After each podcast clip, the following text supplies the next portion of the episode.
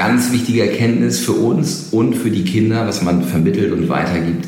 Da sind gute Menschen da draußen. Ne? Wenn du zu Fuß oder mit dem Rad unterwegs bist und wenn du mal irgendwie in Nöte kommst, da sind immer Menschen, die dir helfen.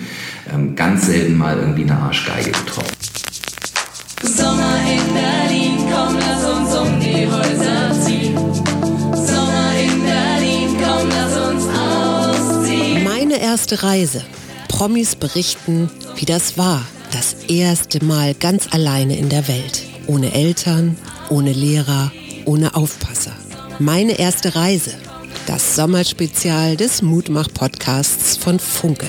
Ja, und heute mit Dr. Matthias Marquardt. Läufer kennen ihn natürlich. Er ist Autor der Laufbibel. Ich würde mal sagen, das Buch über Marathon und alles, was da vorkommt, was man unbedingt braucht. Matthias Marquardt kenne ich noch aus meiner Triathlon-Zeit. Inzwischen ist er ein richtig guter Freund geworden. Und äh, was ich nicht wusste von ihm, ist, dass er ein Heimscheißer war. Ein Wort, das ich bislang auch nicht kannte. Heimscheißer, das sind jene 5% von Menschen, Kindern, die unter Heimweh leiden, die also weinen und abgeholt werden müssen und einfach nicht woanders sein können. So einer war er auch. Deswegen hat das verdammt lange gedauert, bis er zu seiner ersten großen Reise aufgebrochen ist. Matthias, erzähl. Meine erste große Reise, liebe Suse, lieber Hajo.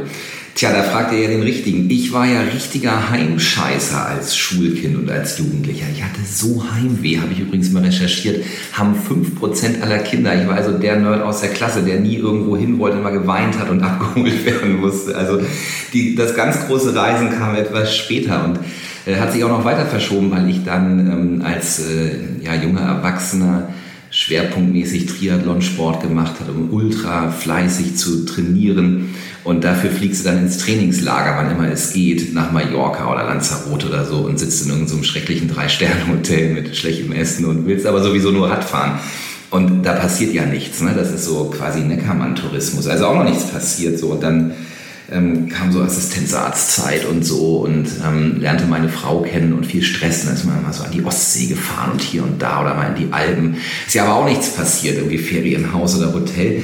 Ehrlich gesagt ist da bis dato nicht so viel passiert. Und dann kamen Kinder, drei Stück, und dann bist du erstmal so ins Ferienhaus schon wieder gefahren nach Dänemark, was der Norddeutsche so macht und ist schon wieder nichts passiert. Ne? Irgendwann haben wir das auch bemerkt, dass da gar nichts passiert und haben gesagt, komm, dann müssen wir jetzt mal irgendwie ein bisschen ähm, Radwandern. Und das haben wir dann also etabliert und sind dann auch mit den Kindern los, so von Pension zu Pension. Und da passierte auf einmal jede Menge. Ne? Du warst draußen und ähm, bist auf Menschen zugegangen und hast wirklich die, die Landschaft und die Gegend erlebt und hast draußen gekocht mit deinem Campingkocher. Und alle hatten ein Ziel. Es, es wurde richtig gut. Also dann ähm, fing das Reisen an. Da war ich zugegebenermaßen irgendwie schon Mitte 30 oder so. Aber immerhin, besser spät als nie.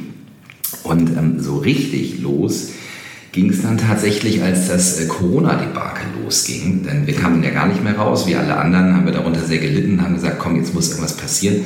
Und ich habe mir so überlegt, komm, äh, eigentlich wolltest du ja immer schon mal heimlich zelten. Wir kaufen jetzt Zelte für die ganze Familie, Schlafsäcke, das ganze Gedöns und gehen irgendwo dahin, wo wir wild campen können, auch wenn jetzt gerade Lockdown ist. Und es gibt so Wildcampingplätze in Schleswig-Holstein. Also für die, die das nicht kennen, Wildcampingplatz heißt, wie wir dann gelernt haben, eine patschnasse, schlammige Obstwiese irgendwo in der Walachei. Da durften wir dann unser Zelt aufbauen.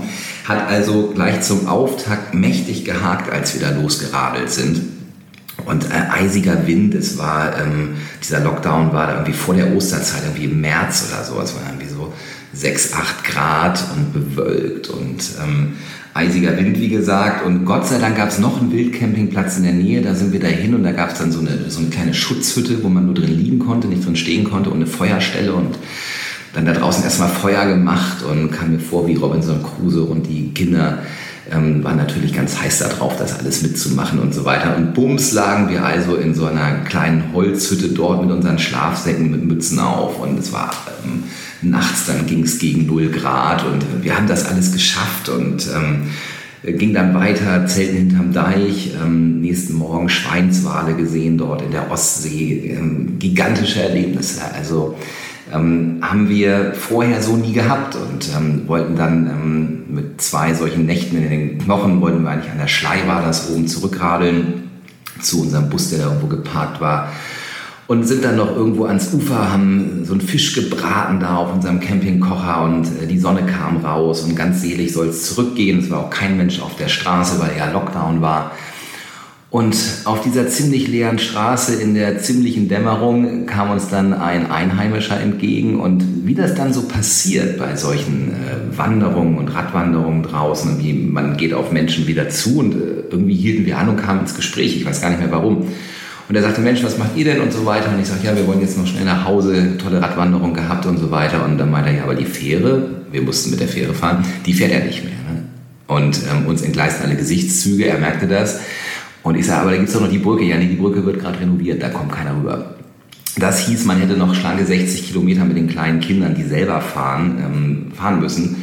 Und er merkte, ähm, den entgleist gerade alles hier. Und er war selber Radwander erfahren und sagte sofort, wollt ihr bei mir im Garten zelten? Das wird ja sonst hier nichts. Ne? Und äh, wir guckten uns an und sagten, äh, ja, das wäre eine gute Idee. Und dann sind wir da hoch und haben bei ihm im Garten gezeltet, alles unter Lockdown-Bedingungen, wurde uns noch Kakao aus der Küche gereicht und so weiter. Und dann nächsten Tag bei Nieselregen komplett glücklich nach Hause. Das war die erste richtige Reise in meinem Leben, die ich gemacht habe. Im Alter von, ich glaube, 43 oder so. Aber egal, besser spät als nie. Und ähm, das war ganz fantastisch und äh, die Learnings, äh, erstmal äh, können wir alles schaffen. Mit dieser Familie kann ich alles schaffen und Kinder sind ähm, erstens mal kein Hindernis und was so Kälte, Hitze, draußen, Diskomfort und so weiter angeht, sind Kinder sowieso ähm, niemals ein Hindernis. Das können die alles viel, viel besser als wir. Ne? Und ganz wichtige Erkenntnis für uns und für die Kinder, was man vermittelt und weitergibt, da sind gute Menschen da draußen. Ne? Wenn du zu Fuß oder mit dem Rad unterwegs bist und wenn du mal irgendwie in Nöte kommst, da sind immer Menschen, die dir helfen.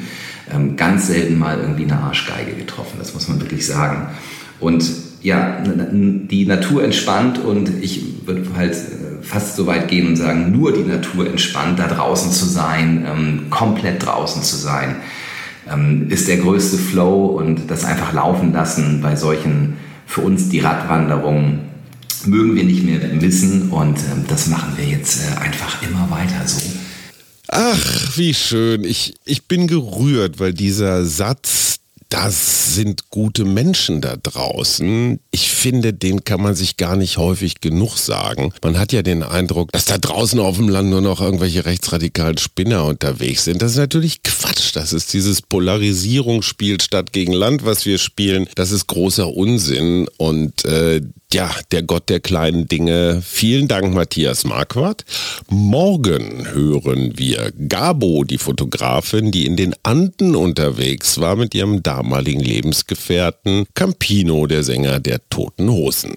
Ich sage Tschüss, bis dahin.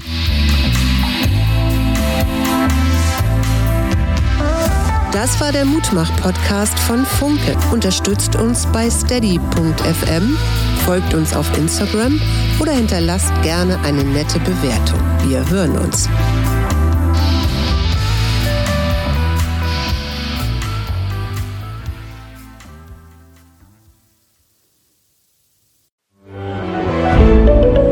Ein Podcast von Funke.